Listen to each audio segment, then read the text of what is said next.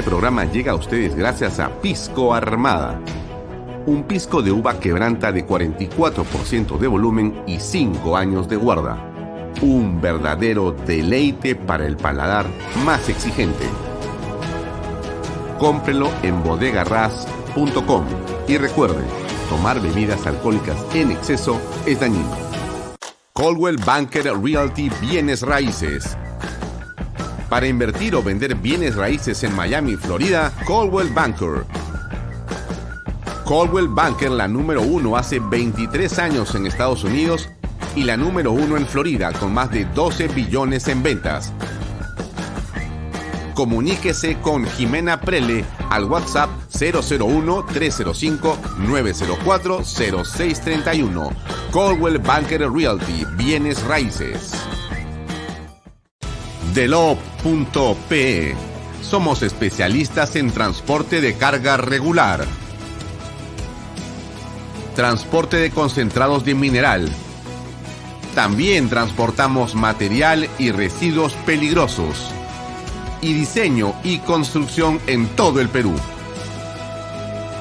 Ubíquenos en nuestra web delop.pe. ¿Qué tal amigos? Muy buenas tardes. 6 y 31 de la tarde. Mi nombre es Alfonso Herrera. Esto es Vaya Talks por Canal B, el canal del Bicentenario. Gracias por acompañarnos. Estamos como siempre de lunes a viernes de 6 y media de la tarde a 8 de la noche para comentar los temas de la coyuntura política en general. Nos puede seguir por mis redes sociales, Alfonso Baella Herrera. Están también las redes sociales de Canal B está en la aplicación que usted ha visto al principio del programa de Canal B y también salimos en eh, simultáneo por eh, las redes sociales del diario Expreso. Y nos puede ver el día domingo en la repetición de todos los sábados del programa a través de PBO Radio.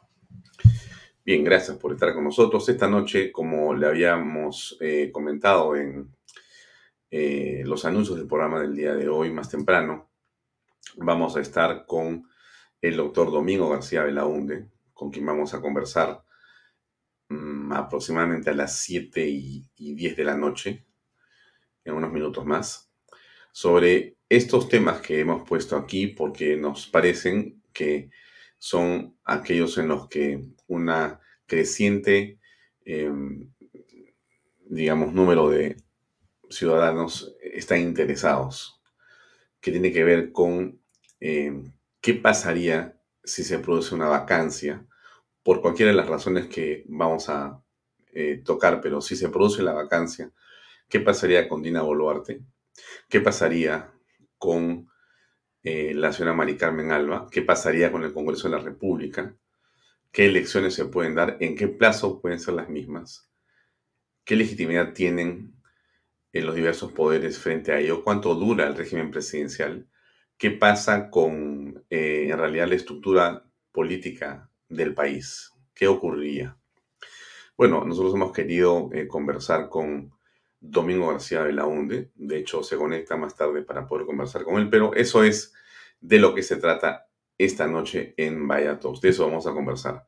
No, antes de hablar eh, de estos temas, solamente para hacerles acordar este video que se los puse, creo que ayer, pero lo vamos a repetir y más allá de las eh, dificultades por las que ha pasado el Colegio de Abogados de Lima en los últimos tiempos, hemos decidido seguir en la batalla y nos vamos a lanzar nuevamente al decanato del Colegio de Abogados de Lima con el propósito de reflotar ¿no? la institución y invito a, todos los abogados de Lima a que nos respalden, nos apoyen y nos ayuden a reflotar la institución. Muchas gracias. Bien, es eh, el doctor Javier Villastein.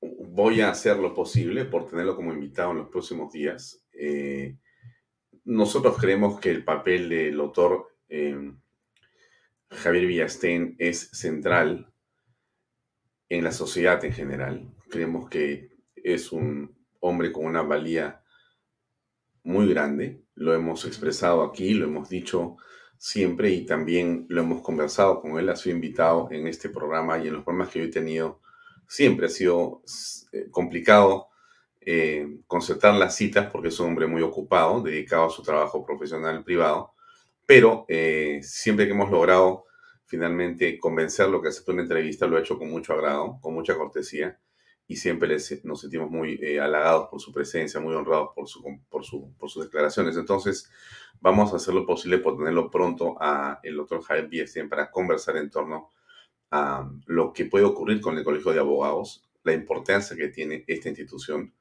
y cómo puede contribuir desde ahí a mejorar la gobernabilidad y en generar las instituciones en el país.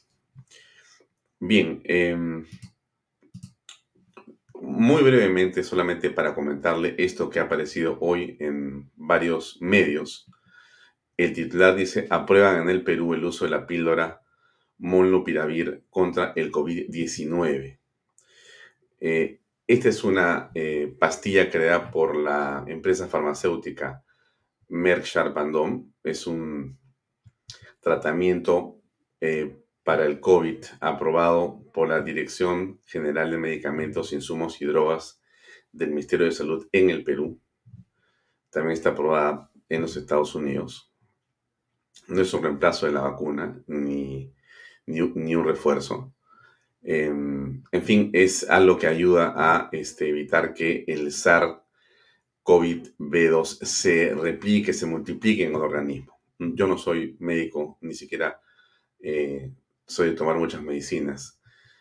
Así que conversaremos en su momento con algún especialista para que nos ayude a que se explique mejor esto, pero creo que de todas maneras es una buena noticia. Como ustedes saben también, ya en los últimos días se habla bastante de comenzar a, digamos, experimentar el retiro de las mascarillas, eh, nuevamente los aforos al 100% y en general tratar de volver a la normalidad. Es algo que está ocurriendo en varios países, lo hemos comentado aquí, cada día se suman nuevos países en eso, pero seguramente en el Perú pronto las autoridades dejarán de lado las restricciones que teníamos todos y que tenemos todos eh, tan presentes.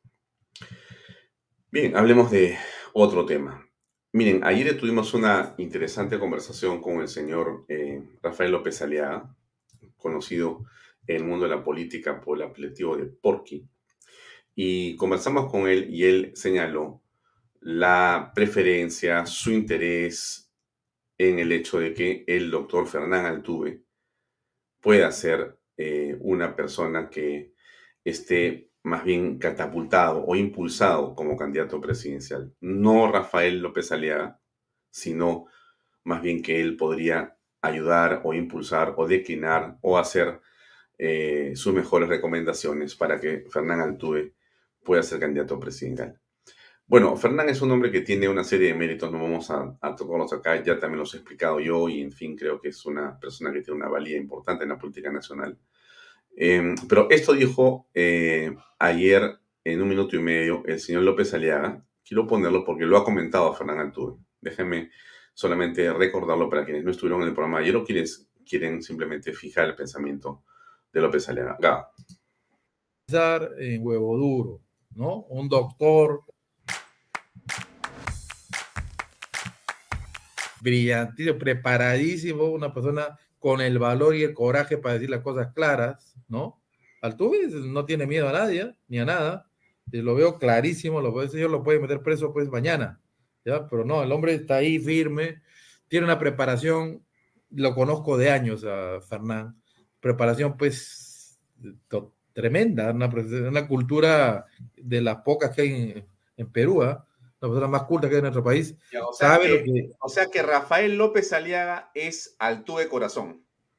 Yo lo he puesto como una alternativa, ¿no? Le guste, pero hay que dialogarlo con varios partidos políticos para hacer la coalición. Es tu posición, pues tu posición es esa. No, yo, yo tengo un nombre, Altuve, yo lo propongo, ¿no? Lo, lo he puesto ayer en la palestra, ¿no? Pero también podría plantearte, a ver, eh, un nombre que tú no conoces, pero por ejemplo, puedo hablarte de John Ramos.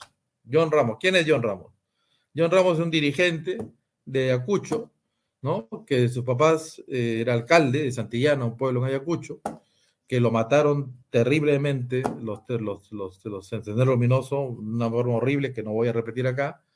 Eh, John tuvo que salir un programa de exiliados a España, se formó en España, que haya pues un Altuve liderando por la experiencia que tiene y la vida que tiene Altuve, el track record, ¿no? Eh, y el otro señor va apoyando ya en el tema de la campaña, una plancha, ¿no? Yo he lanzado Altuve y lo lanzo aquí en tu programa en primicia, ¿no? Este, ya, pero, estás ahora sí bien ya. Ya, sí, perdóname, perdón. Perdona, ha sido, ha sido un entrenamiento. Pero digo, pero yo le lanzo la pelota a Fernán, pues, que acepte, que acepte, pues, que, que diga sí, acepto, ¿no? Sí, podría ser un precandidato.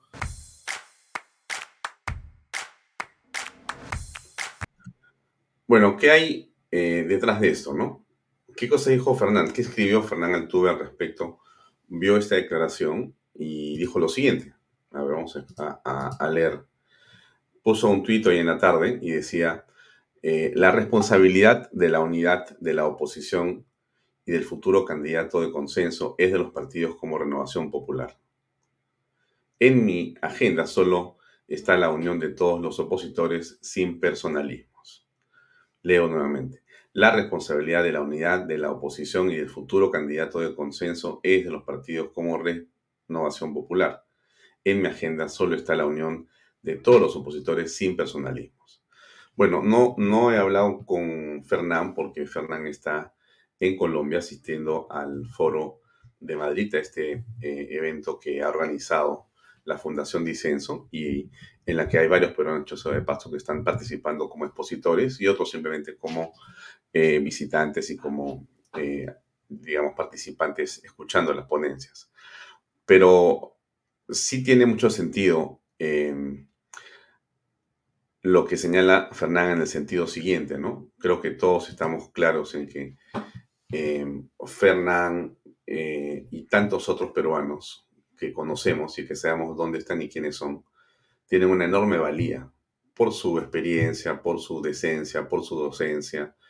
Eh, y creo que la, hay muchas personas que conocen eh, los prestigios bien ganados de estas personas, que eventualmente en un gobierno cualquiera que pudiera proponerse, seguramente serán muy bienvenidos para cualquier presidente de la República, o si son ellos los presidentes o como fuere que sea, pero con un equipo de gente honesta en realidad el, el país se puede recuperar rápidamente. Lo que es necesario, y lo ha dicho Fernán en varios tonos y en varios momentos también, eh, y eso es lo que creemos también, por supuesto, nosotros, y seguramente usted también creerá lo mismo, antes que la persona son las ideas.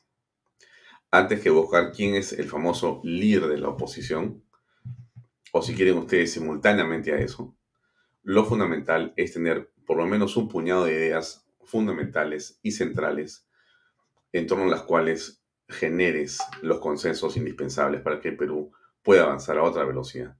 Y esos consensos eh, tienen que ver con, por supuesto, la economía, con eh, la reactivación del aparato productivo en el país, tiene que ver con la eh, manera como se van seguramente a construir o a desarrollar los temas de la seguridad para todos los peruanos, por el respeto a las instituciones, eh, por la manera como eh, tienen que dejarse, eh, digamos, de pisar entre poderes del Estado, por la independencia, pero creo que sobre todo por la este, decencia, ¿no? Creo que hay que darle una enorme dosis de decencia y docencia a, digamos, la presidencia de la República, la presidencia del Consejo de Ministros, el Congreso de la República y otras instituciones más. ¿no? Tiene que haber gente eh, muy preparada, porque son cargos importantes que desde ahí se trasciende a la sociedad. Esa trascendencia a la sociedad tiene que venir por personas que tengan una buena formación y que podamos mirar y admirar, porque finalmente creo que eso también es importante que todos eh, reconozcamos, ¿no? Entonces, eh, está ahí eh, Fernán, estoy seguro que, ya en Lima vamos a conversar del, tema, aquí y en otros espacios, pero va a ser muy, muy bueno si es que por lo menos Rafael, que tiene un partido importante, eh, apoya esa posición. Habrán otras personas, por supuesto, ¿no? Pero obviamente, pues no, no es uno, son varios, pues, ¿no? Se necesita un grupo importante de personas que apoyen y ayuden a que las cosas se recompongan. Yo estoy seguro que eso va a ocurrir. Hay que tener un poco de paciencia. Sé que mucha gente el día de hoy, especialmente, está muy preocupada. Yo escucho, leo y recibo también el WhatsApp que yo tengo, lo tienen también ustedes. Y ustedes han recibido mucha información hoy que preocupa a los peruanos. Pero yo creo que hay que tener mucha tranquilidad, mucha, eh, digamos, valentía y mucha prudencia para no perder la calma. Creo que estamos, eh, a pesar de todos los problemas, en un país eh, donde hay autoridades y donde uno puede encontrar el equilibrio. Es muy difícil, pero hay que tener paciencia, prudencia, determinación pero sobre todo valentía, porque esta es una hora en la que se dicen muchas cosas, yo creo que en buena parte para generar terror, para generar un pánico en la población. Y eso es a lo que no deberíamos de estar eh, de ninguna manera aceptando. ¿Por qué? ¿Por qué digo esto? No? Porque, a ver, ¿qué cosa es lo que tenemos por acá? Sí, miren, por ejemplo, para entrar en materia política. Em, Hoy día, eh, la República dice que Castillo pedirá apoyo a la OEA en lucha contra la corrupción. Ah, Muller dice, francamente, este pobre hombre es un ignorante contumaz. Se refiere al presidente, ¿no? La OEA no tiene atribuciones para suplantar al Estado peruano ni ningún otro Estado. Este pobre diablo es una vergüenza. Se refiere al presidente. Bueno, un poco duro, eh, digamos, Mauricio, pero más allá de eso, esto tiene que ver con lo que ayer comentamos. Usted se acuerda que yo le puse este video de Valer. Se lo voy a poner otra vez para que recuerden. Es un cachito, pero le daré el contexto necesario. Unidas e informe sobre la situación de los derechos humanos y la democracia en el Perú, con la finalidad de poder solicitar, si es que la situación eh, se crítica se acrecienta en el Perú, solicitar la presencia de los relatores internacionales eh, de Naciones Unidas en Perú vivo para Canal N. ¿Este es el tema de conversación que ha sostenido hoy con el presidente de la República, Pedro Castillo? Sí, es el tema sobre el fortalecimiento de los derechos humanos y la democracia en el país. Ven, eh, es lógico que el presidente de la República tiene estos inputs que le ha dado el señor Valer. El señor Valer con su, digamos, eh, narrativa, con su verborrea, con su, con su prédica le ha hecho el presidente, acá lo importante es que nosotros cuidemos el flanco externo. Y es un flanco importante, creo que es un flanco central en cualquier actividad política, más si uno está gobernando, que tengas el flanco externo o exterior o internacional eh, delimitado, controlado eh, a tu favor. En, ese, en ese campo, obviamente, el eh, embajador Forsyth es una persona que tiene oficio para servirle a Castillo en su prédica. Entonces, eh, ellos están desarrollando un trabajo importante de consolidación de una posición donde se victimizan y donde, por supuesto, eh, lo que hacen, lo que están haciendo es prevenir o alertar o eh, comenzar a contar la historia de que es el Congreso el malo y que ellos son los buenos. Y eso ya está rodando, ¿no es cierto? La pregunta que nos hacemos, como usted también se hace seguramente, es, ¿y del lado de la oposición, del lado del el Congreso de la República, del lado de Mari Carmen Alba, qué cosa está ocurriendo? ¿Están eh, también eh, tomando acciones frente a este tema? ¿Hay un manejo internacional? Miren, yo le hablaba al principio que hay varios peruanos que están en Colombia en este momento, en este evento importantísimo de la derecha, ¿no? Que se llama, em, creo que es Vox que lo organiza, lo organiza la Fundación Disenso y es un evento de enorme importancia que ha sido en el Hotel Radisson de Bogotá, si no me equivoco, y ha tenido este, una eh, inusitada atención de los violentistas rojos, eh, también en Colombia. Y miren lo que ha pasado hoy en la mañana.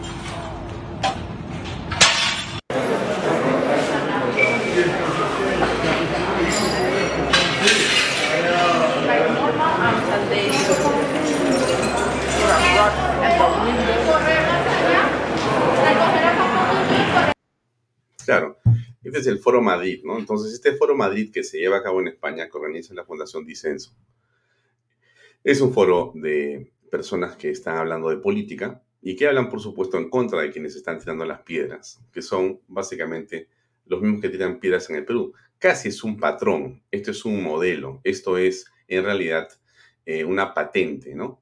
Eh, es un manual de subversión social es exactamente lo mismo que han empleado en Chile, lo mismo que han empleado aquí en noviembre cuando sacaron a través de una violencia inaceptable a el presidente Manuel Merino. Son los mismos modelos de violencia que usa el mismo grupo de personas. Cambian de país, pero siguen con la misma camiseta de siempre. Y bueno, esto pasó eh, allá, ¿no? Había una cantidad enorme de piedras y de cosas por el estilo. Aquí está eh, Germán Terchel, de eurodiputado, que comenta algunas cosas relacionadas a esto. Con todos los vidrios rotos. ¿Nos puede repetir? Estos son los argumentos de Petro. Estos, estos son los argumentos.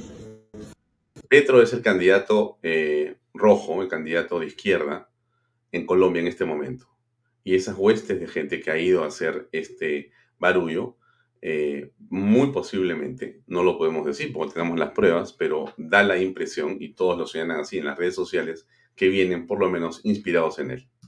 Eh, los argumentos de la izquierda comunista, los argumentos del narco, de los narcocomunistas y de Petro. Este es el argumento electoral de Petro. Ahora, bien, yo le digo una cosa. Seguramente usted se puede asustar porque ve a alguien con un machete o con un látigo o en un caballo. No se asuste. No se asuste. Em, estamos en una democracia bien complicada porque no estamos enfrentados, mi punto de vista es este, a un grupo de personas que creen, o sea, que, que respetan la democracia, sino que usan la democracia para subvertir el orden. Em, en realidad es una mafia, de mi punto de vista, a la que estamos enfrentados. Y claro, hay, por cierto, eh, una combinación de insatisfacción social, hay una eh, combinación de falta de información y también de asusamiento y por cierto, de medios de comunicación que son, eh, digamos, eh, bastante generosos, para decirlo de alguna manera. Em, en el Perú, efectivamente, tenemos lo que decía hoy un medio de comunicación, déjenme agrandarlo un poquito para que usted lo pueda ver, perdóneme, ahí está. Pero Castillo se hace el benito, pero solo para cerrar el Congreso, se hace el buenito, ¿no? La estrategia de enfrentar a la población con el Parlamento. Están llegando a Lima delegaciones violentas que marcharán contra el legislativo em, y por eso se pide que se adelante la presentación del gabinete para el día 28 y no como el 8 que ha pedido el Congreso. Un lobo con piel de cordero, le dicen en, en varios medios. Bueno, eso es importante tenerlo presente. ¿Qué, qué, ha estado pasando? ¿no? ¿Realmente hay este, alguien que está llegando a Lima? Pedro Castillo Terrones, acá está tu pueblo para respaldarte. Este pueblo del Perú profundo que no va a permitir que los intereses de los grandes capitalistas de nuestra patria retiren del gobierno a un representante del pueblo del Perú profundo. Al igual como usted, provinciano, nosotros, desde la región de Huancavelica, provincia de Angarás, Lircay, Caruapata, acá nos encontramos en esta marcha de sacrificio para poder estrecharnos las manos y decirte que no estás solo, que todo tu equipo de gobierno tampoco está solo, señor presidente. Acá está tu pueblo para respaldarte, este pueblo del Perú profundo, quienes lucharán hasta el final para que el verdadero gobierno que ha logrado la representación nacional no sea retirado por aquellos hombres que han saqueado por más de 200 años a nuestra patria, a nuestro Perú. Así que, señor presidente, acá están tus caballeros desde Caropata, Perú. ¡Que viva Caropata! ¡Que viva Caropata! Miren, yo creo que hay que estar muy, este, digamos, contentos de que haya gente con ese entusiasmo. Deben venir seguramente 100 o 200 o, o 1000 o los miles que sean. Y siempre es bienvenido y bienvenida cualquier participación en política en el Perú. Yo creo que es parte de lo que tenemos que alentar los peruanos y respetar los peruanos. Pueden venir de Caguapata o de Pampamarca o de eh, Mo en Puno o de Candarave en Tacna o de donde sea en el Perú. Pueden llegar de donde quieran y podemos ir nosotros a donde sea necesario ir. Porque en un país con libertad y en democracia, las expresiones que esos señores están eh, manifestando deben ser toleradas por todos. Mientras esté en el marco de la ley, bienvenidos. Hay que aplaudirlos, hay que saludarlos, hay que sonreírles y hay que escucharlos. En el marco de la ley, todo se puede hacer. Fuera de la ley, nada se puede hacer. Em, sí, hay más eh, material que nos han enviado sobre lo que, están, lo que está ocurriendo aquí. Nuestros hermanos de Huancavelica ya llegaron. Ya se encuentran en la Plaza San Martín. Es el momento de cerrar el Congreso, hermanos. Ya llegó el momento de cerrar el Congreso. No hay tregua contra este Congreso corrupto y exclusionista. Ahí están nuestros hermanos que acaban de llegar de Huancavelica. Despierta el pueblo. Ahora sí, compatriotas. Ahora sí, compatriotas, que tiemblen los corruptos, porque llegaron nuestros hermanos del Perú profundo. Soy Johnny Mendoza de la región Piura, coordinador regional del Comité Ciudadano. Aquí presentes en la lucha con nuestros hermanos. ¡Que viva Carguapata!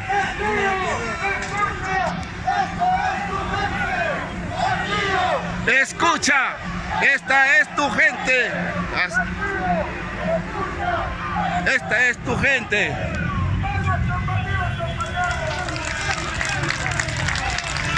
Llegaron los hermanos de la delegación de Huancavelica. Y va a caer, este congreso va a caer, y va a caer, y va a caer, este congreso va a caer. ¡Que viva! ¡Que viva! ¡Que viva! ¡Escucha! ¡Esta es tu gente! ¡Castillo! ¡Escucha!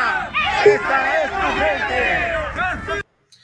Claro, esto es un grupo de peruanos que está manifestando eh, una posición política. En su prédica, ellos dicen eh, que se cierre el Congreso, que caiga el Congreso, a lo que es inconstitucional, porque en ninguna parte se puede cerrar el Congreso de la República. Pero hay más, ¿no? Acá hay otro video también muy interesante que se los pongo. Nada. A estos nuestros hermanos que necesitan el apoyo total. Como lo ven, como están nuestros hermanos, todos vienen desde provincia. Cajamarca, Purima, Ayacucho, Cusco, Puno, de todo lugar, de todo lugar han- venido a respaldo a nuestro presidente y cierra el Congreso. Hermano, hermano, ¿de dónde, de, de qué parte de nuestro país vienen? El equipo de Comando de Campaña Lima Norte presente en apoyo a la gobernabilidad democrática de nuestro presidente Pedro Castillo Terrones, ya que existe obstrucción de parte de la oposición. Muy interesante. Bueno, yo creo que esto es algo que e, es obvio que va a ocurrir y va a seguir ocurriendo, es decir, van a seguir llegando solamente delegaciones. Em, si fueran, digamos, organizadas por la derecha, la pregunta de los medios que ya conocemos estaría centrada sobre quién los financió, cómo han llegado, cuánto han cobrado, dónde duermen, cómo comen, quién eh, los alienta, pero como son de izquierda, eh, nadie pregunta eso, ¿no? Siempre es así, eh, lamentablemente, la cosa, pues, ¿no? No es igual, es dispar, pero no importa, porque finalmente hay que continuar avanzando. Y les digo, no es que no importe necesariamente, sino que, bueno, así es, digamos, el tema. El día 5 de marzo, vamos comentándolo para que se sepa, ya está nuestro invitado muy cerca para conversar con él, pero les cuento a ustedes que son eh, los que están ávidos de información. El día 5 de marzo, ahí está en la pantalla, bien grande para que lo vean, mm, va a haber una gran marcha por la vacancia. Por si acaso, eh, la vacancia es eh, algo que está en nuestra Carta Magna está instituido. O sea, es eh, parte de un procedimiento constitucional, vacar al presidente de la República. No es un hecho ilegal, no es eh, golpe de Estado. No, cerrar el Congreso es golpe de Estado. Impedir que el Congreso se vaya a reunir porque no se le da las garantías de seguridad a los congresistas es un golpe de Estado y es una eh, digamos, argumento y razón para vacar al presidente. Y es así. Y los que estamos, digamos, mirando este tema con preocupación, pero con firmeza, también tenemos que estar claros de que hay que tener la suficiente capacidad para poder exigir que la constitución se cumpla, que las leyes se cumplan. Entonces yo entiendo la preocupación de muchas personas, muchos me llaman preocupados, algunos muy preocupados, pero yo creo que hay que seguir con entereza y con eh, seguridad, hablando de lo que importa aquí es que la ley sea la que se respete por encima de todo.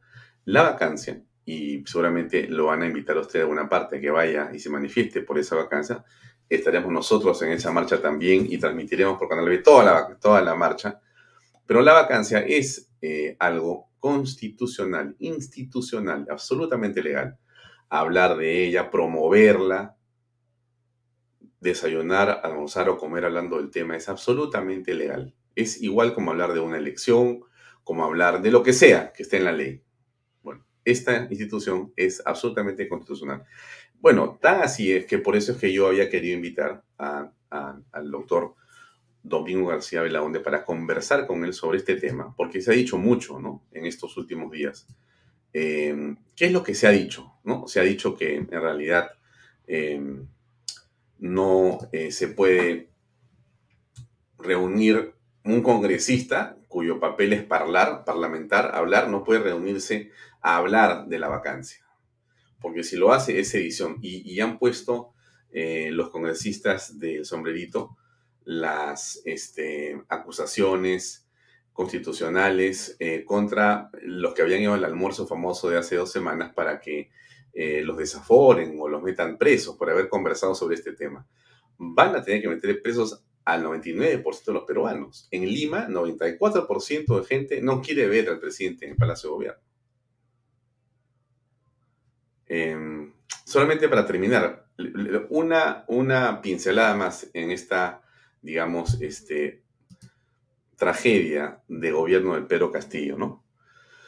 Hace unas horas, la viceministra de Transportes ha presentado su renuncia al cargo tras denunciar copamiento laboral sin méritos y sin capacidades técnicas.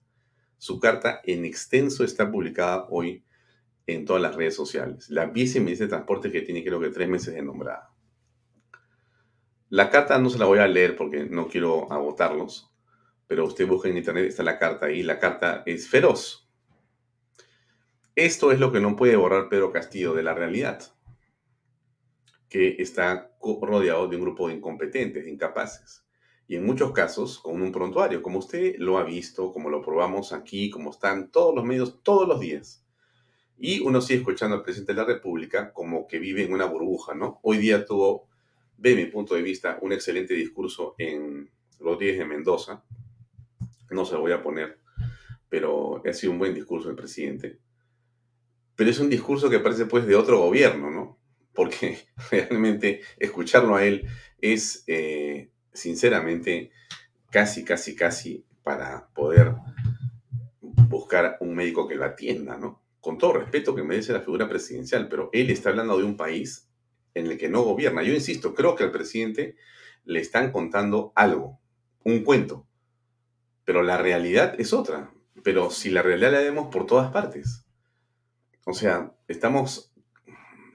El programa podría pasármelo hablando de todas las acusaciones que hay en torno a todas las personas que están vinculadas al presidente. Y no acabaría si el programa dura cinco horas todos los días porque usted conoce las violaciones, las transgresiones, las temas de corrupción, las investigaciones, las cosas que se conocen ahora, las que se siguen conociendo. Todos los días tenemos un capítulo nuevo y el presidente ahora ha inaugurado sus viajes presidenciales por todas partes, lo que me parece muy bien como, como digamos, esquema de, de salvataje, pero que en la práctica responden a una realidad que no existe. Él habla de la gestión, de, qué gestión, por favor, 2.5 ministros, eh, perdón, un ministro cada 2.5 días. ¿Cómo vas a tener una cosa así? 80 ministros, cuatro gabinetes. El cuarto no está jurado y no le van a dar la confianza. Va a tener cinco gabinetes. Este hombre es un desastre. Lamentablemente es así. Bueno, no hablamos más. Vamos a invitar a nuestro eh, excelso eh, en esta tarde el, doctor Domingo Acevedo para conversar en torno a estos temas. ¿Qué tal, Domingo? ¿Cómo estás? Alfonso, ¿cómo estás? Muchas gracias por la invitación. Estoy viendo estos eh, mítines eh, que naturalmente están pagados, pues como antes era pico butifarra, ahora es igualito, ¿no? Sí, Pero el pico es un poco caro, o sea, no le dan pico de cerveza nomás. Sí. Ah, Domingo, muchas gracias por, por acompañarnos un, un, rato. Sé que tienes que irte a 10 para las 8. Entonces, corremos con las preguntas siguientes. Mira, eh, aquí hay varios escenarios y, por eso tu palabra es muy importante, porque hay personas que dicen cosas que son confusas en todo caso. Pero tú eres un estudioso del derecho constitucional. Eh, no voy a leer tu currículum porque necesitaremos otro programa. Ya la vez pasada intenté leerlo y te quedaste, creo que dormido mientras yo lo leía. Entonces no voy a leer otra vez tu currículum porque es extensísimo. Pero los que quieran saber quién es el doctor Domingo Acevedo Laune, pongan en Wikipedia su nombre y ahí pueden verlo después de la entrevista, pues no se van a quedar ahí leyendo infinidad de cosas de, nuestro invitado.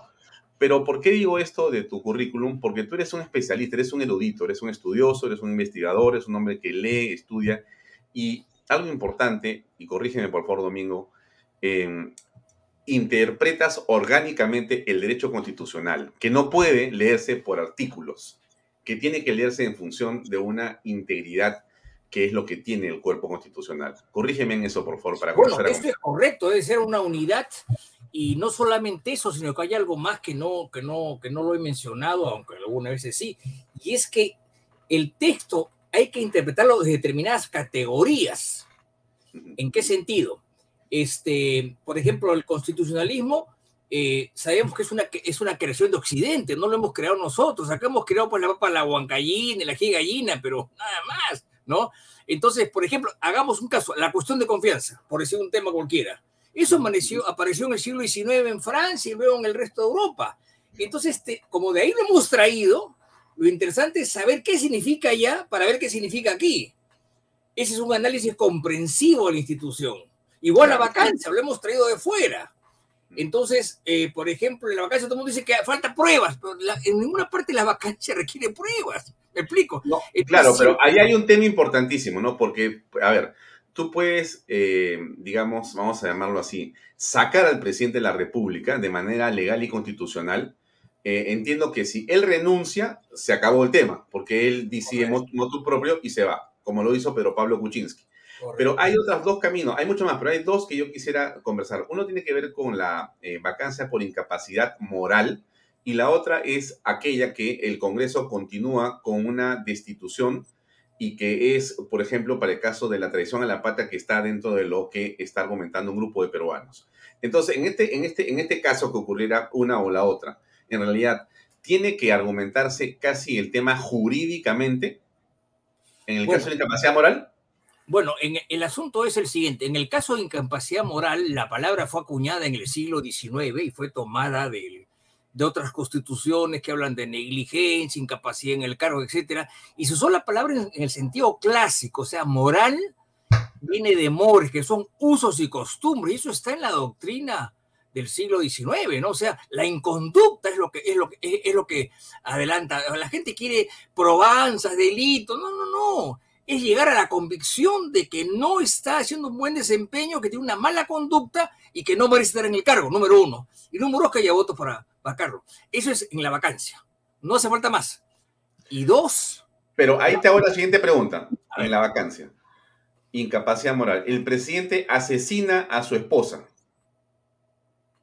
justamente, si el presidente asesina a su esposa, no puede ser acusado. Entonces, ¿qué se hace? Se le vaca, deja de ser presidente y ahí se le acusa.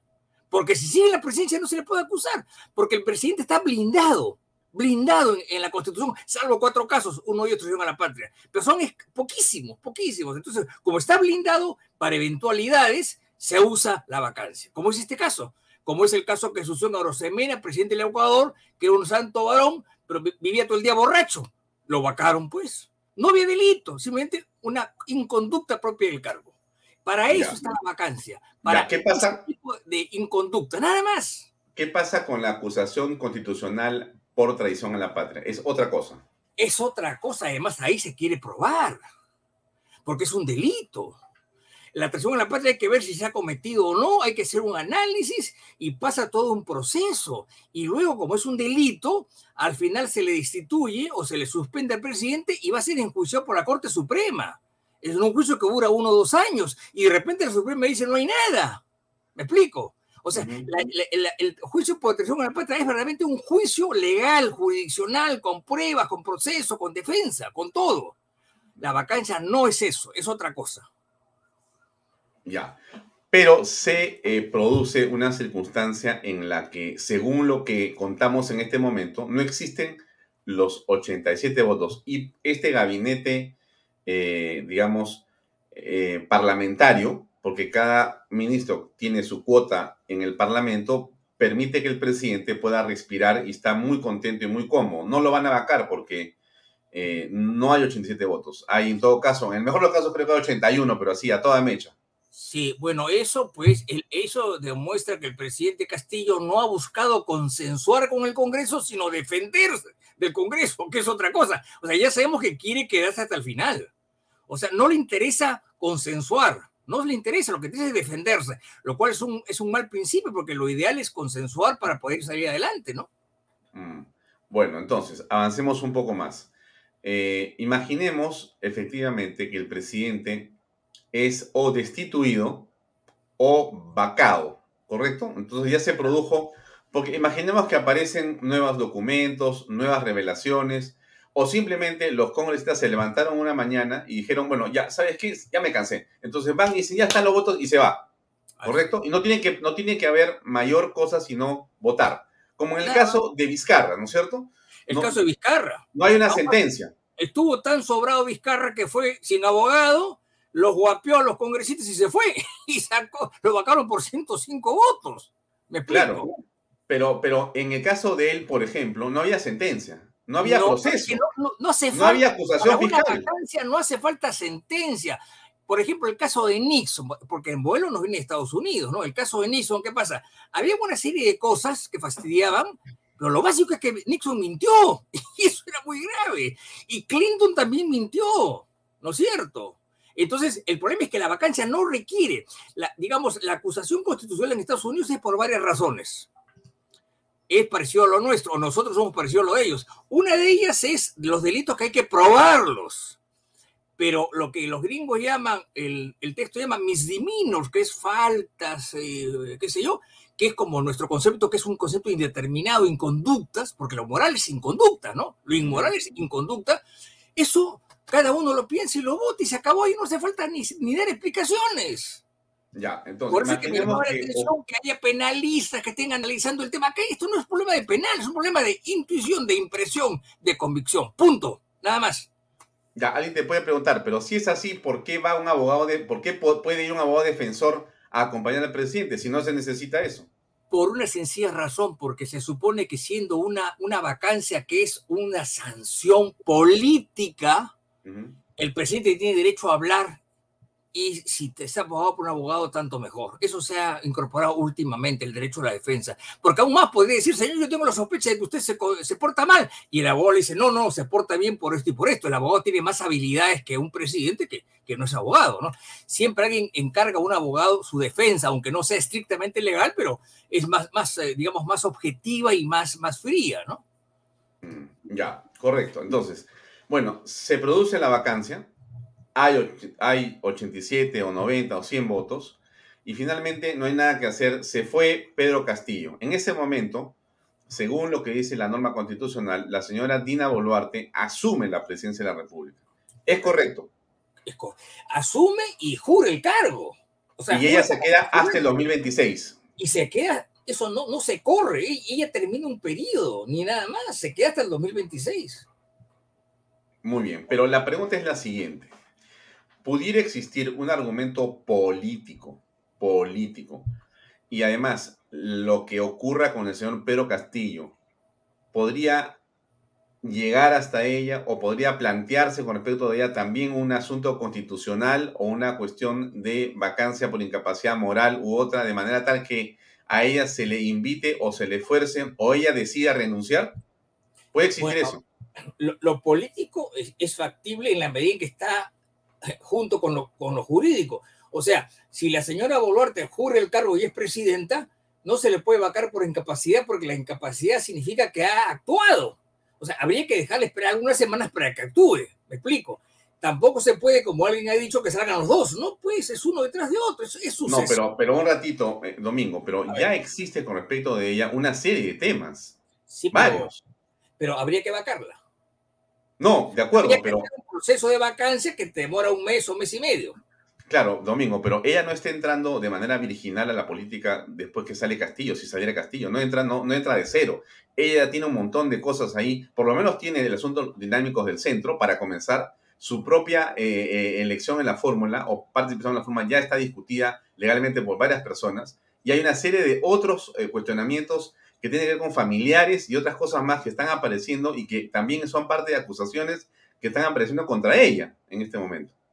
O sea, no es poca cosa. Han aparecido cuando no era presidenta. Cuando sea presidenta, ya teóricamente se saldrán esas cosas, se analizarán y habrá que tomar algunas semanas, ¿no es cierto?, para que se, se, se, se eso. O sea, no se trata de que sube uno el lunes y al, y al día siguiente votamos a la otra. Eso no es así. Eso, pues, eso, eso puede ser un chiste, pues. Son instituciones. La señora ha sido cuestionada como vicepresidenta o como ministra. ¿No es cierto? Cuando sea presidenta, teóricamente habrá que esperar unos días para que esto se ponga en orden y se plantee una vacancia. Recién ahí se plantea una vacancia que demora un mes o mes y medio. Ya, pero O sea, tú dices que parece... Muy bien, muy bien. Dices tú que parece un chiste. Muy bien, entonces yo Sí, te preguntaría... eso es un chiste, pues no. Ya, eh, pero ¿qué pasó con, que- Fujimori? ella deja- perdón, Alfonso, ella deja de ser vicepresidenta y pasa a ser presidenta. Claro que no tenía. A partir de entonces hay que analizarlo, ver lo que hay y lo que no hay. ¿Qué pasó con Fujimori que renunció? Fujimori renunció Tudela y lo hicieron renunciar al segundo vicepresidente Ah, también y todos se fueron. Bueno, en el caso de Fujimori fue un caso especial, en primer porque él renunció por fax y no le aceptaron la renuncia y lo vacaron. Al ser vacado renunció el primer vicepresidente y el segundo, entonces recayó en el presidente del Congreso que era Paniagua, que de acuerdo a ley debería convocar elecciones. Pero ahí hubo un acuerdo entre todas las fuerzas políticas para acortar los cinco años del periodo a uno. Entonces, Paniagua simplemente convoca elecciones para qué? Para presidente y para congresistas, para junio de ese año, julio. Pero eso fue una modificación de la Constitución, que es otra cosa, que aquí no hay. Aquí no hay. Acá no se ha modificado nada. Acá eso, la sucesión es una detrás de otra. O sea, si queremos sacar a la señora Boluarte, tendrá que esperar un mes y medio o dos. Así de simple. No se le puede sacar pues, de, un, de, un, de un sopapo. No, no, no se puede hacer eso. Hay que guardar las formas.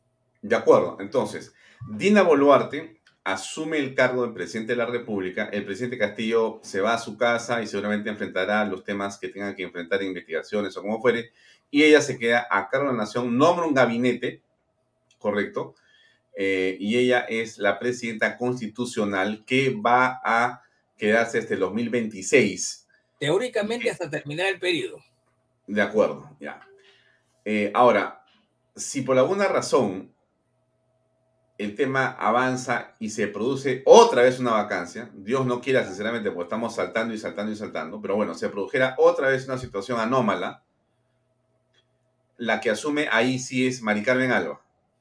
O la que ocupe su lugar como presidente o presidente del Congreso. Quien esté en el cargo. Quien esté en el cargo de- de- de- del presidente del Congreso. De acuerdo, entonces el presidente o presidenta asume ya. Y ahí se produce la otra pregunta que mucha gente se hace. Dicen, no, que se vayan todos. Entonces, que esa persona que ha asumido la presidencia de la República va a entonces eh, anunciar que va a haber una elección presidencial solamente o presidencial y congresal al mismo tiempo, general. ¿Cómo es? Mira, te voy a contar. Eh, en ese capítulo al cual nos referimos de la Constitución, está expresamente referido al poder ejecutivo. Al que se vaca es al ejecutivo. No se le vaca al Congreso. El Congreso no se vaca, el Congreso se disuelve en otro artículo, en el 134. Entonces, lo que tiene que hacer la- el presidente o la presidenta del Congreso es convocar elecciones de lo que falta, que es el Ejecutivo. Ahora, si quieren que se vaya el Congreso, tendrán que hacer una reforma constitucional. No nos olvidemos que Vizcarra, aparentemente bien asesorado, planteó una reforma constitucional para acortar el periodo. Acortar el periodo en la cual se reformaba la constitución propuesta por los asesores de Vizcarra, en la cual se iba y había elecciones para presidente, vicepresidentes y congresistas. Y eso tuvo que ser analizado por la Comisión de Constitución, que incluso tuvieron opiniones de la Comisión de Venecia. Y nadie los apoyó y ahí quedó. Ahí quedó. O sea, si eso se quiere hacer, hay que cambiar la, la constitución del Estado. Hacer una reforma constitucional en ese sentido. Si no, no se pueden ir. Por lo menos formalmente hablando, ¿no? Mm. ¿Y, y cuál es el peso que tiene la calle en todo esto desde tu punto de vista? Mira, la calle, el problema es el siguiente, la calle tiene mucho peso, evidentemente, ¿no?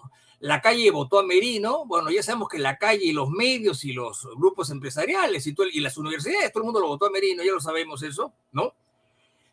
Pero, y tuvo que renunciar, pero el orden no se cambió. Se, eligió, se votó luego Rocía Silva Santisteban y luego salió Sagasti por, por, digamos, por exclusión, ¿no? Eh, la calle puede hacer lo que quiera. El problema es que si se hace, eh, si se hace este espacio a la calle, habría que cambiar la constitución de todas maneras. O sea, yo no tengo nada en contra del, pare- del parecer de la calle, pero hay que cambiar la constitución, porque uno es, o vivimos de acuerdo a ciertas reglas, o vamos a la selva, pues a la jungla, ¿no? Que es otra cosa. Entonces, la calle puede decir lo que quiera, pero lo que diga la calle tiene que respetar la constitución, y si no la respeta, habrá que cambiarla, si es que hay acuerdo en eso, ¿no? Mm. ¿Qué pasó con Manuel Merino? Bueno, yo tengo la impresión de que Merino tenía, eh, Vizcarra tenía todo calculado. ¿ah? Yo he visto todo lo, todo lo que salía. Eh, Merino cayó simplemente porque le dieron la espalda, nadie lo apoyó y al final hubo 500 señores que se fueron, al- que querían ir al Congreso para quemar el Congreso y los detuvieron en la esquina de Bancay con, con el Parque Universitario y ahí murieron dos personas y se salió. Ahora, ¿quién mató a estas dos personas? Hasta ahora no se sabe. No se sabe. Uno dicen que los mató la policía, otros dicen que no, que los mismos manifestantes los, eh, los mataron, bueno, sin querer, evidentemente, ¿no? Entonces, lo de Merino fue una cosa del fragor de la batalla. Además, no, no, no olvidemos que a Vizcarra se le intentó reponer por un lado, y por otro, ¿quién, quién apoyaba a Vizcarra? La banca, el comercio, Sagasti, evidentemente, que estaba ahí dando vueltas, los bancos, Confip, etcétera, etcétera.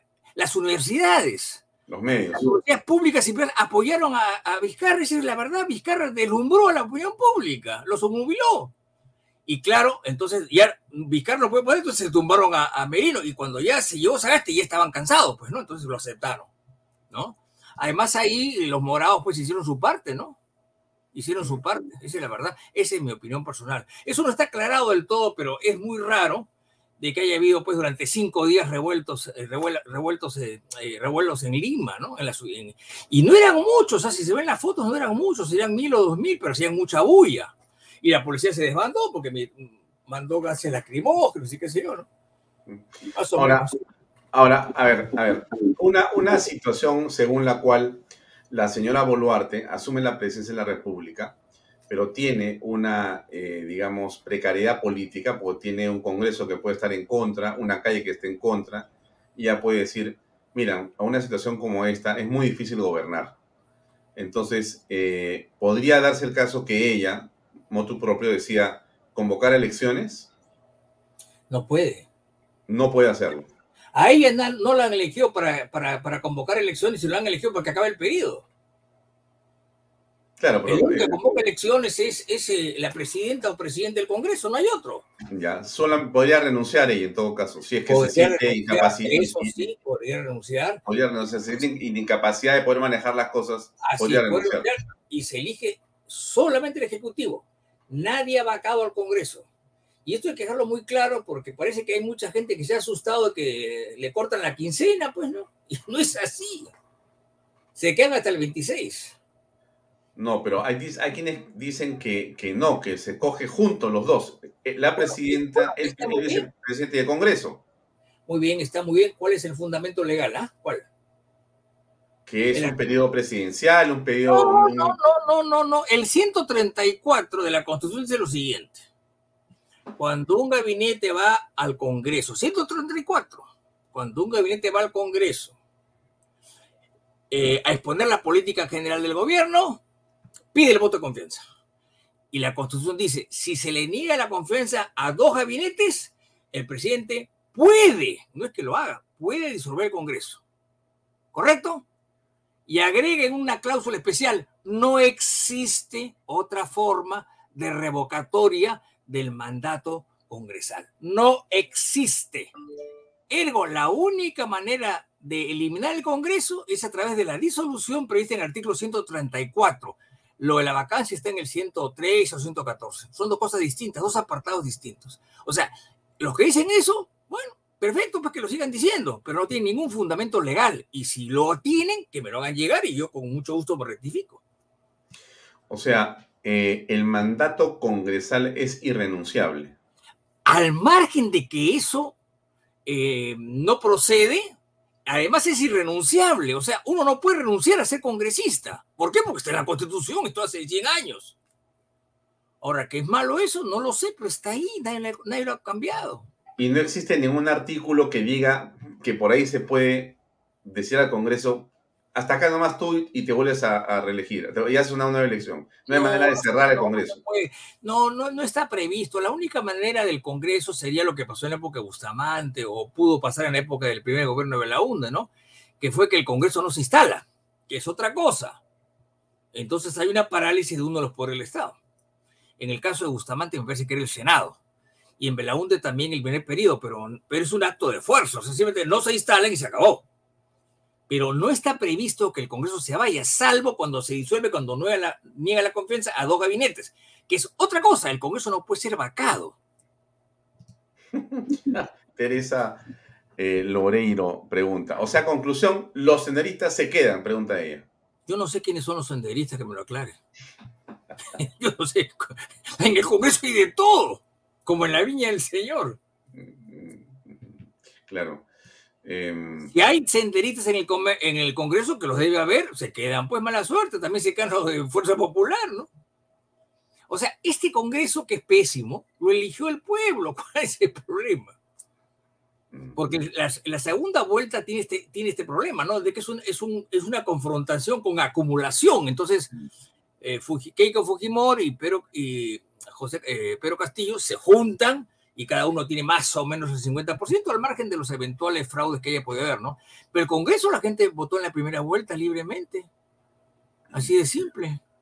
Ahora, desde tu perspectiva, el Congreso de la República en este tiempo, en este Congreso, eh, está eh, dando algunas leyes o modificaciones o leyes interpretativas o extensión constitucional o desarrollo constitucional que permiten, digamos, eh, proteger o darle un sentido de mayor independencia al Congreso?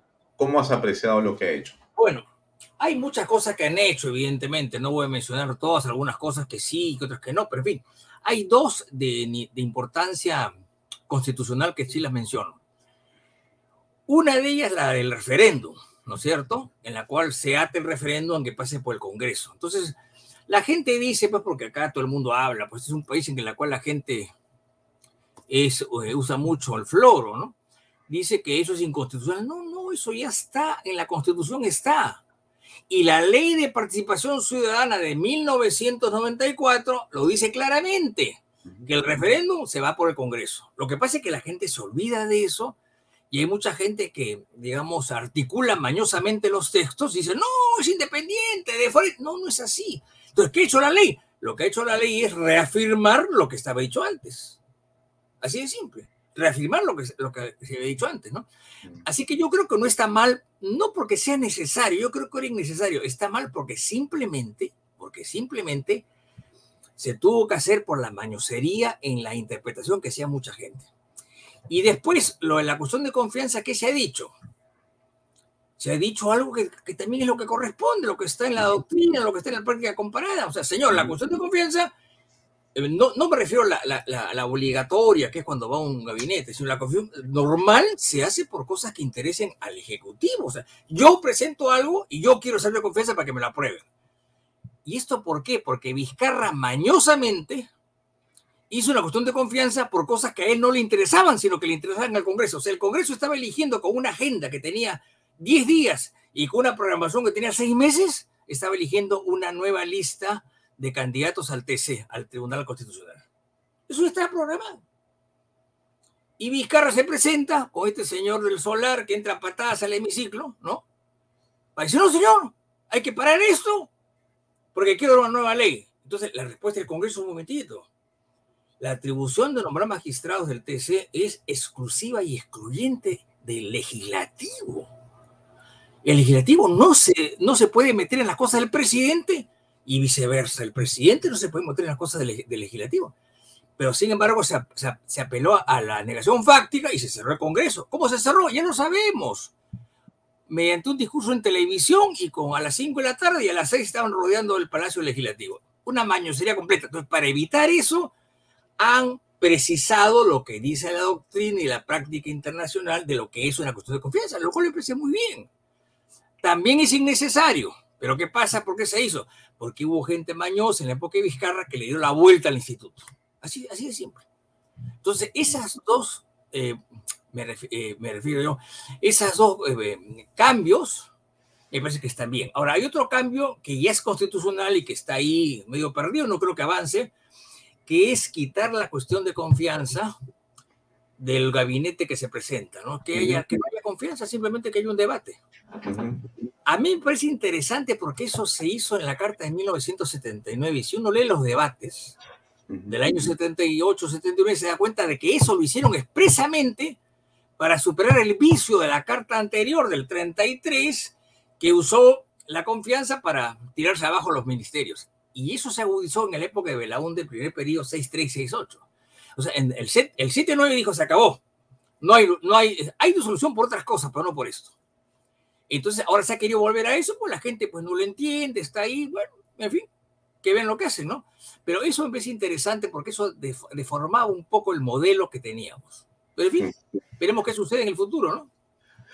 Te pregunta Jorge Sánchez si Vizcarra y o del Solar pueden ser acusados constitucionalmente por lo que han hecho? Yo creo que en principio sí, pero digo en principio sí, porque no, no puedo saberlo, ¿no? Este, del Solar no lo sé, pero Vizcarra yo creo que sí. El problema es que quién lo hace, ¿no?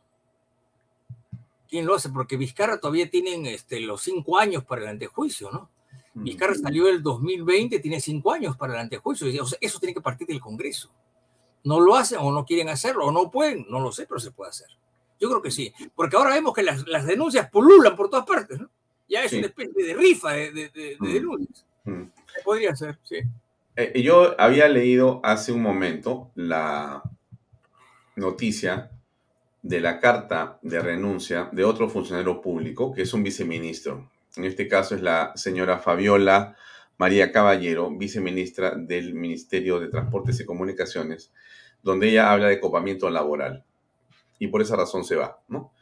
Y lo han dicho varios ministros salientes, lo han dicho varios funcionarios públicos, lo dicen en todas partes y lo repiten. En realidad, eh, la manera como el señor Castillo y sus ministros de Estado están gobernando es eh, una suerte de estrategia de copamiento con eh, miembros de su partido, del Partido Perú Libre y de gente inclusive que no está no solamente no capacitada, sino que tiene un prontuario, denuncias por todos lados.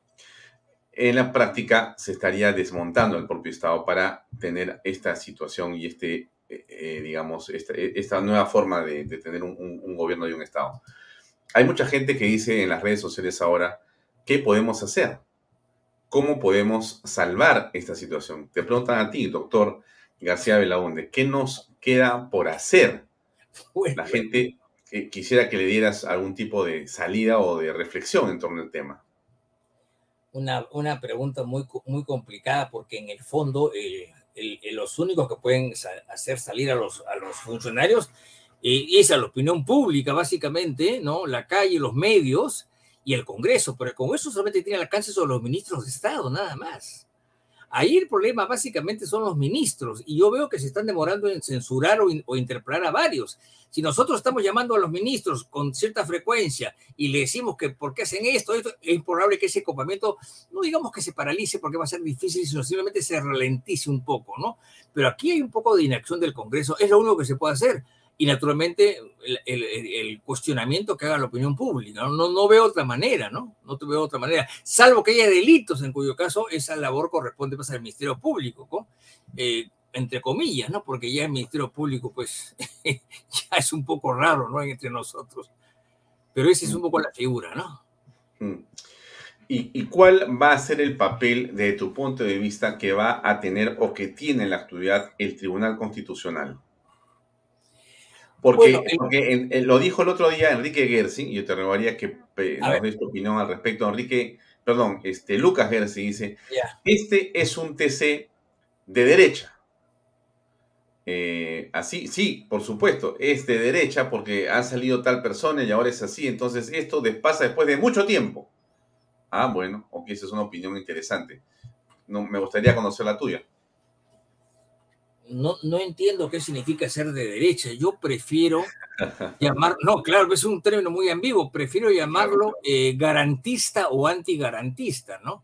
O sea, por ejemplo, cuando el Tribunal Constitucional, no ahora, no, sino hace unos meses, rechazaba demandas contra la SUNAT, muchos de ellos muy bien fundadas, eh, no era garantista, porque el Tribunal Constitucional y el orden eh, público debe, debe dar garantía a los ciudadanos. O sea, eh, los derechos existen y los procesos existen para defender al ciudadano frente al Estado. Eso es obvio, ¿no?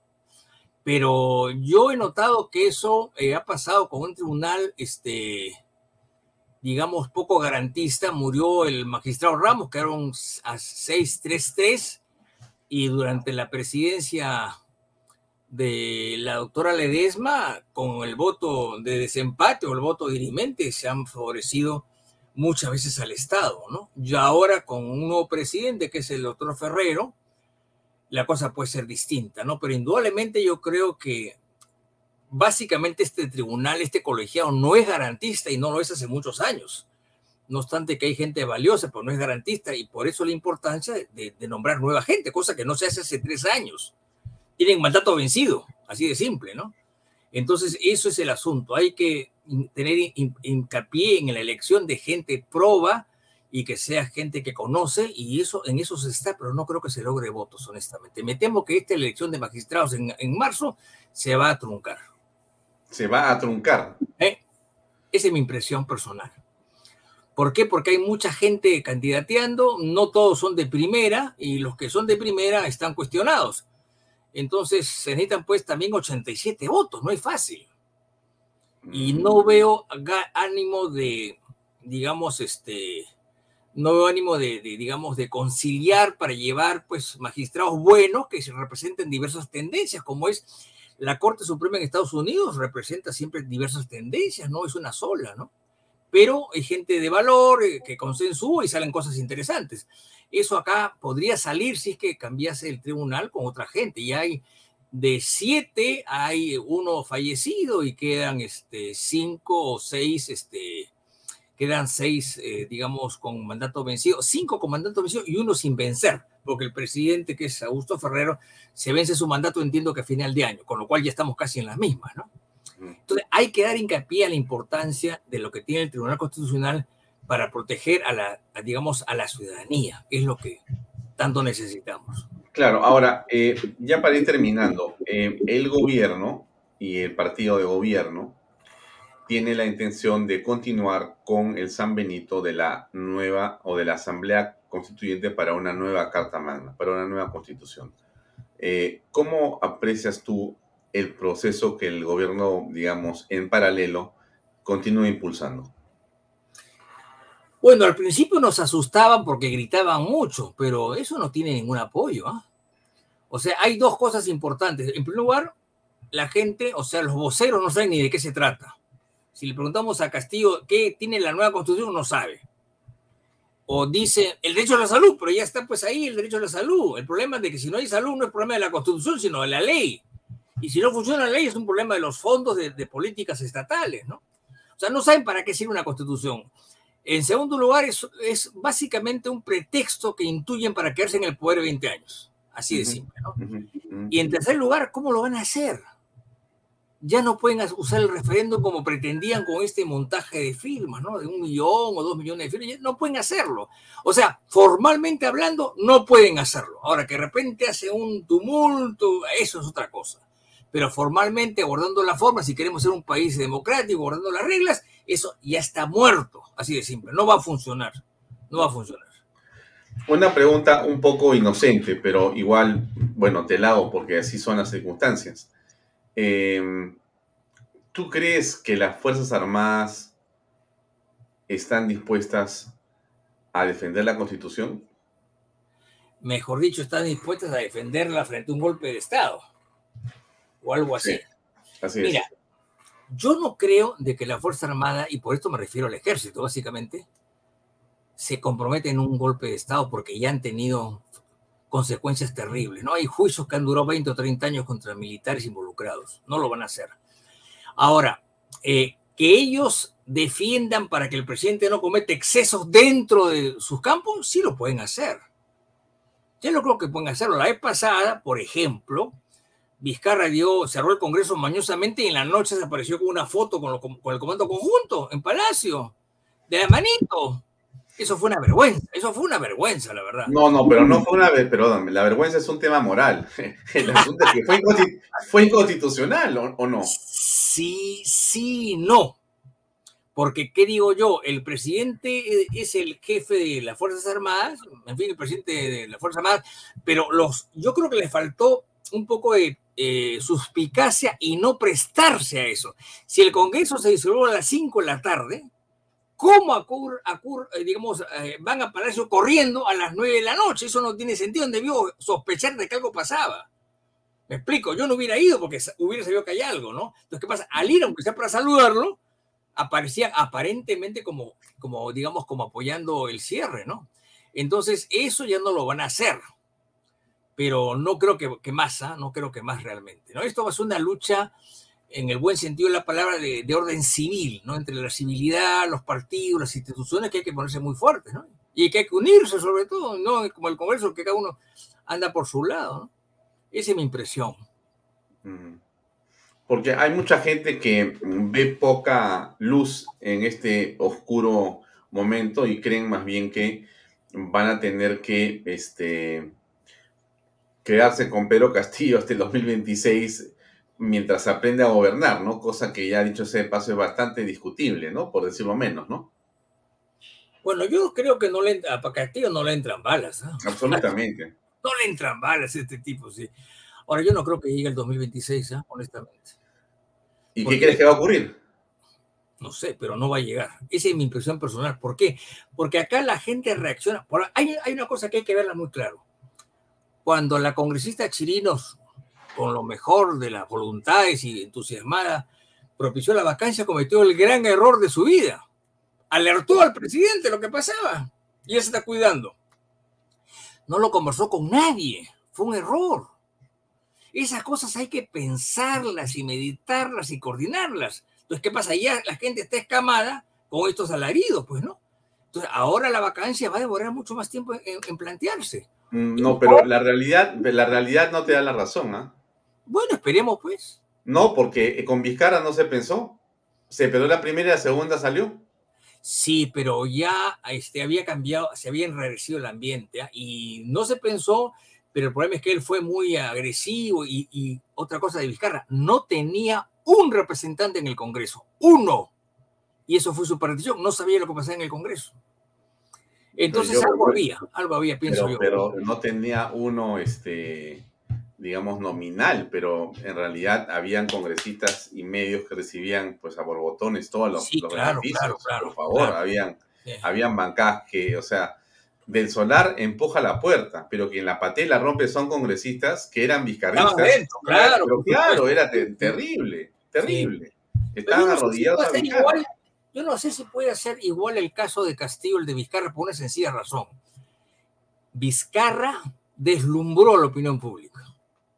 Con los medios, con- los medios comprados. He visto los avisos que han publicado los tweets que han, que han publicado en los medios apoyando a Vizcarra. Increíble. Yo he visto inclusive de las universidades, de la conferencia episcopal, del Banco de Crédito, un montón de gente apoyando a Vizcarra. Y a este no lo apoyan. Esa es la diferencia. Vizcarra era más vivo, más eh, floro, Ya, más... pero eh, es que me, me- me quedo con una gran interrogante, porque tú eres un constitucionalista y me dices, yo creo que no va a acabar, pero ¿cómo? No sé, me dices. Pero si tú eres, no, no, si tú eres el ahora del saber constitucional, No, no ¿cómo no soy el ahora decir de nada. cómo? No, es que yo creo que va a salir ya sea por renuncia, por una acusación constitucional que le hagan trámite o por una vacancia. No sé, pues no sé por qué medio, pero mi impresión personal, puede estar totalmente equivocado, es No, que este, este señor no llega al 2026. Esa es mi impresión. ¿Cómo? No lo sé, porque eh, tú bien sabes que pronosticar o ver en política futuro es muy difícil. Posible. Hasta los genios, Marx era un genio y se equivocó en todas sus profecías. Así de simple, ¿no? Entonces, no, yo creo que no va a llegar. Salvo que dé un giro de timón que lo veo imposible realmente. Lo veo imposible. No, no, no, no, no, no tiene propósito de de mal cristiano. Mm. Ya, te robo la última pregunta, que nos quedan tres minutos. Esta acusación constitucional contra la señora fiscal de la Nación que ha presentado, dicho sea de paso, Patricia Chirinos, eh, y que ya han aceptado en el Congreso, o sea, que la, ya la van a, ya, a- a, digamos, a, a desarrollar, ¿no? Bueno, ¿cómo, cómo la ves tú? Y, y por, además, bueno, por lo último que hemos escuchado, Sí. que- que- No, que esta señora pues compraba títulos y diplomados, ¿no? Ya lo creo. según dicen, sí, ¿no? Sí, yo creo, bueno, yo no soy penalista ni he estudiado el caso en, en det- con detenimiento, pero la impresión que tengo es que sí, esta señora además es impresentable. Ha hecho cosas que son increíbles. ¿no? Yo nunca he visto un fiscal de la nación así, o una fiscal de la nación así, ¿no? El blindaje, le ha hecho un blindaje al presidente Castillo, ¿no? Ha hecho un blindaje porque abrió esta investigación y la archivó a las cuatro horas, con un sofisma, diciendo de que no se le podía investigar. Sí se puede investigar. Lo que no, No se se puede acusar, acusar. Que es otra cosa. O sea, yo investigo y cuando tengo ya listo todo, ¡pum! Lo guardo y lo archivo hasta que acaba el periodo. Eso sí. Pero se puede investigar por si no las pruebas desaparecen, pues. Mm. Las pruebas desaparecen. Y ahí, y además, el, el exfiscal José, eh, Peláez, eh, Peláez Bardales dijo que cuando él fue fiscal de la Nación, él, él nunca archivó nada, sino cuando ya había acabado la investigación y la constitución es muy clara. Pueden, pueden, además los penalistas lo han dicho, muchos de ellos, pues se puede investigar hasta que se cierra y se espera. Y investigar no cuesta nada. Toma tiempo, ¿no? ¿Te parece que ha habido cierta suerte de complicidad de la fiscal de la Nación con el presidente? no sé si complicidad, pero algo así como no hagan olas, ¿no? No quiero pelearme con nadie, acá estoy un poco y no toco nada, ¿no? Esta, esta fiscal tengo la impresión que se acomoda con todo el mundo, ¿no? Entonces, claro, no quiere tener problemas, y claro, se cura en salud, y no se da cuenta que está faltando su deber, porque a la hora que tú investigas, no estás haciendo daño a nadie, estás acumulando pruebas y nada más, y cumples tu deber. Pero si ni siquiera eso haces, entonces ya la cosa es más complicada, ¿no? Yo creo que eh, va a tener problemas esta señora decididamente. Tengo la impresión. Domingo, muchas gracias. Son las Gracias 10 de también, la suerte. Alfonso, oportunidad. a los, que me han escuchado. Muchas gracias. Gracias, Sam. Buenas noches. Gracias. Bien, eh, bueno, ahí están las posiciones. Creo que hemos escuchado a una mente lúcida y con mucho conocimiento sobre lo que puede ocurrir. Saque usted sus conclusiones y eh, reflexione y piense sobre lo que puede pasar en el país. Yo solamente para terminar este programa, eh, le cuento un par de cosas más. Efectivamente, la subcomisión de acusaciones constitucionales dio cuenta de la denuncia 209 planteada por la congresista Patricia Chirinos contra la fiscal de la Nación, Zoraida Ábalos, por presunta infracción de la Carta Magna. ¿Qué cosa es lo que ha dicho? O sea, ¿en qué está esto, no? Eh, en realidad eh, se está hablando de supuestos delitos de omisión, rehusamiento o demora de actos funcionales por no iniciar investigación contra el presidente de la República, Pedro Castillo Terrones. Eh, bueno, esto ya pasó y ya está, entiendo yo, eh, dentro de un grupo de trabajo y hay 10 días hábiles para elaborar el informe de calificación correspondiente, pero ya ingresó en otra etapa. Y esto es realmente muy, eh, a estas alturas, trascendental, ¿no? Por lo que está ocurriendo en el país. hay una serie de otros temas relacionados a la señora Soraya Hablos, que usted también ha escuchado con respecto a los diplomas que ella habría obtenido de una manera irregular, según lo que ha comentado algunos periodistas. Bueno, eso es en lo que estamos eh, en este momento. No es un buen, eh, digamos, tiempo para eh, el aparato público. Las instituciones deberían estar dándonos mucho más garantías. Aquí le cuento una de la fiscalía de todas maneras para que eh, piense que no todo es oscuro, pero de repente va a haber una decepción después. Pero, ¿qué cosa dice esto? Este es de hoy día, ¿no? Ante el requerimiento del Ministerio de imponer dos años y once meses de privación de libertad contra el ex gobernador regional de Junín, Vladimir Cerrón, y siete exfuncionarios, el Poder Judicial ha programado para el jueves 24 de la lectura de la sentencia. O sea, el próximo jueves van a sentenciar al señor Vladimir Cerrón. Según la tesis fiscal, Vladimir Cerrón y sus funcionarios habrían defraudado al Estado por la suma de 2.880.088 soles al malversar fondos del gobierno regional de Junín destinados al proyecto de inversión reforestación de la margen derecha del Valle de Mantaro. Bueno, eso es algo que podría ocurrir, podría ocurrir, como podría no ocurrir y podría quedar estas personas absolutamente eh, fuera del proceso en este nivel y sin acusación fiscal y seguramente pasando todo esto a un archivo. Esa es la situación de la justicia en el país. No me quedo con más. Eh, podría comentarles mucho sobre lo que ha ocurrido con Betsy Chávez y lo que está haciendo al no retener las denuncias contra Mari Carmen Alba y otros por eh, el famoso almuerzo del día miércoles de la semana pasada o antepasada, pero ya ustedes han escuchado cuál es mi opinión en relación a lo que está pasando acá y la opinión que además tienen muchas personas, ¿no? Eh, en realidad, yo tengo la, la forma de pensar en la que, según la cual el Congreso debe ser cerrado o va a ser cerrado por el Poder Ejecutivo. Están en esa dirección. Quieren amedrentar, quieren arrinconar, quieren asustar a los congresistas. Y no hay ninguna, eh, digamos, amnistía en la práctica. El abrazo, el beso, eh, la frase ha sido solamente retórica, pura retórica para las cámaras. En el fondo, la impresión que tenemos por lo que estamos viendo, no solamente en el caso de Betsy Chávez, sino en las otras cosas que están pasando, eh, por lo bajo, los temas van contra el Congreso a toda velocidad no solamente están los caballos y la gente con látigos, están acusaciones constitucionales contra diversos miembros del de, eh, Parlamento en la, en la oposición. O sea que aquí no hay ninguna tregua en la realidad. Pero en eso, en eso es eh, en lo que se está en la política nacional en estos días. Qué difícil y complicado, esperemos que las cosas mejoren. Antes de irnos, déjenme comentarles nuestro auspicio, nuestro patrocinio. Acá, déjenme abrir, eh, acá está, acá está, acá está, acá está, acá está. Invierta en terrenos en Paracas, en los portales, ubicados a solo 25 minutos del aeropuerto de Pisco y ahora a muy poco tiempo de Lima por la nueva autopista que permite que se revaloricen rápidamente esos terrenos. Regístrese y aproveche las ofertas en línea. Realmente es una oportunidad estupenda esta de Paracas si usted está buscando tener una inversión importante o hacer una segunda vivienda, pues en Paracas es una excelente oportunidad que no debería perderse. Bien, PBM Plus eh, en vainilla y chocolate, usted sabe que esto es proteínas, vitaminas y minerales directamente para estos momentos donde es necesario estar con una estupenda salud. Tiene ahora HMB y eh, acuérdese que usted puede comprarlo en boticas y farmacias a nivel nacional y puede tener más información en pbmplus.pe, también en Facebook y también en Instagram.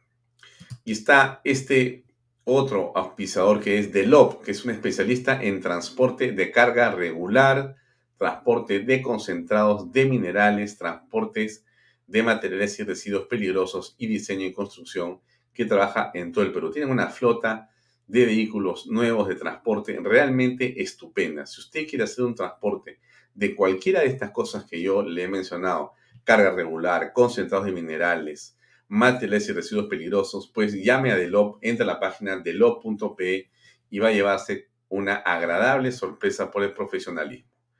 Y este extraordinario producto peruano que es el pisco puro armada.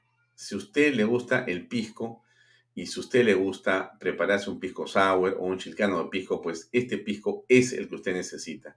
Pisco de uva quebranta de 44% de volumen y 5 años de guarda. Un verdadero deleite para el paladar más exigente. Ahora que es viernes, quizá pueda refrescar su eh, inicio de fin de semana con un pisco armada. Están ahí los teléfonos 959-699-238 y puede también comprarlo a través de la bodega ras.com. Es la web para los que están interesados. Ahí termino. Gracias por acompañarnos. Una semana estupenda. Gracias por la compañía. Gracias por los likes. Gracias por los comentarios. Gracias por la difusión que ustedes hacen de este programa.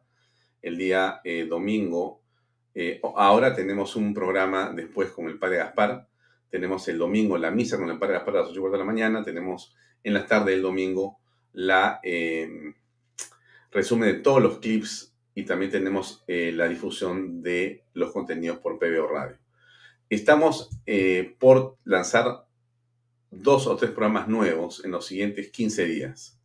Con gran esfuerzo estamos haciendo todo lo posible por tener tres eh, programas diferentes, nuevos, con, conductores y con cosas muy, pero muy interesantes, siempre para que usted se beneficie. Nosotros somos y queremos ser una alternativa y creemos que y vamos a estar siempre en su celular, en su iPad, en su tablet o en su computadora.